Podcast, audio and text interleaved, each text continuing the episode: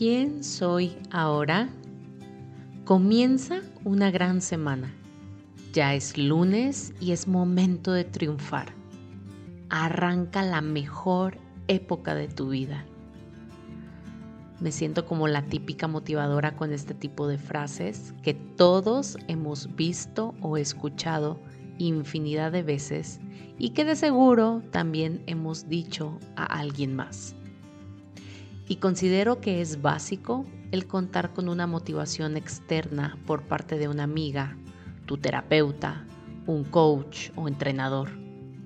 Pero lo que siento que tiene más impacto en mi vida es la motivación intrínseca.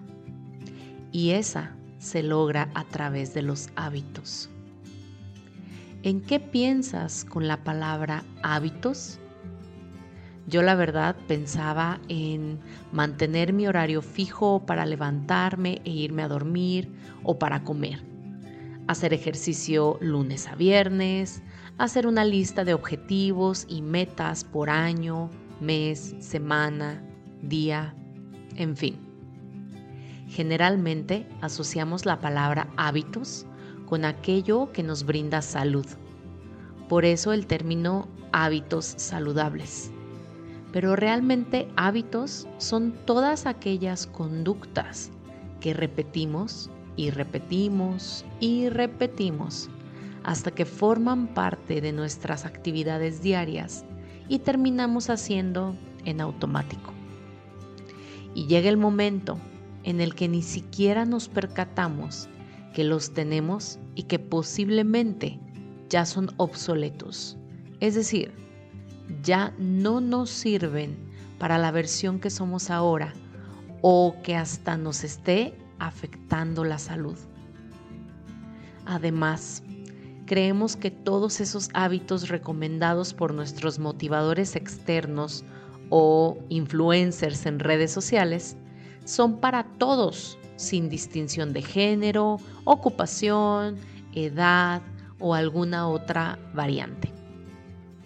Recuerdo que leía libros sobre hábitos de gente altamente eficiente y exitosa, como si fueran leyes para todos. Y claro, no voy a negar que al desarrollarlos impactan positivamente nuestras vidas, pero considero que cada persona pasa por procesos y etapas diferentes y que con compasión deberíamos ser flexibles cuando hay que cambiar la forma en la que hacemos algo. Los hábitos se transforman con nosotros.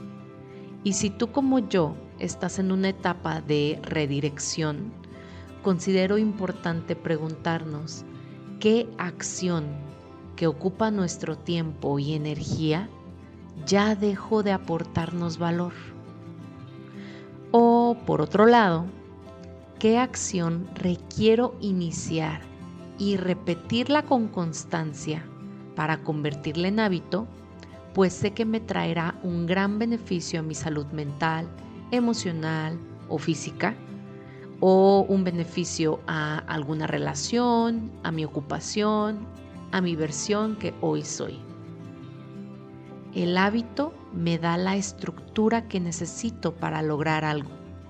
Y si ese algo que quiero alcanzar no lo he alcanzado anteriormente, entonces tendré que incorporar en mis nuevas estructuras, flexibles, acuérdate, hábitos que tampoco he puesto en práctica anteriormente. Hoy lo veo como un juego de experimentación. Poner a prueba, evaluar, corregir y sopesar si se queda o si se modifica ese hábito.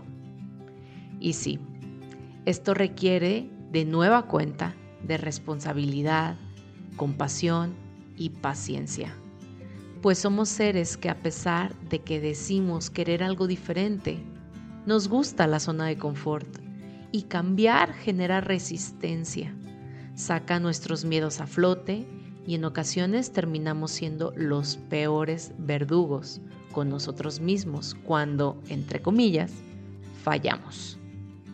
Así que cuéntame, ¿qué hábito se queda y qué hábito se va hoy mismo? Recuerda compartir este y todos los episodios con los que has sentido afinidad y sintonía para entonces elevar la frecuencia vibratoria del colectivo cada vez un poco más. Nos vemos en Instagram o Telegram para compartir dudas y reflexiones. Gracias, gracias, gracias.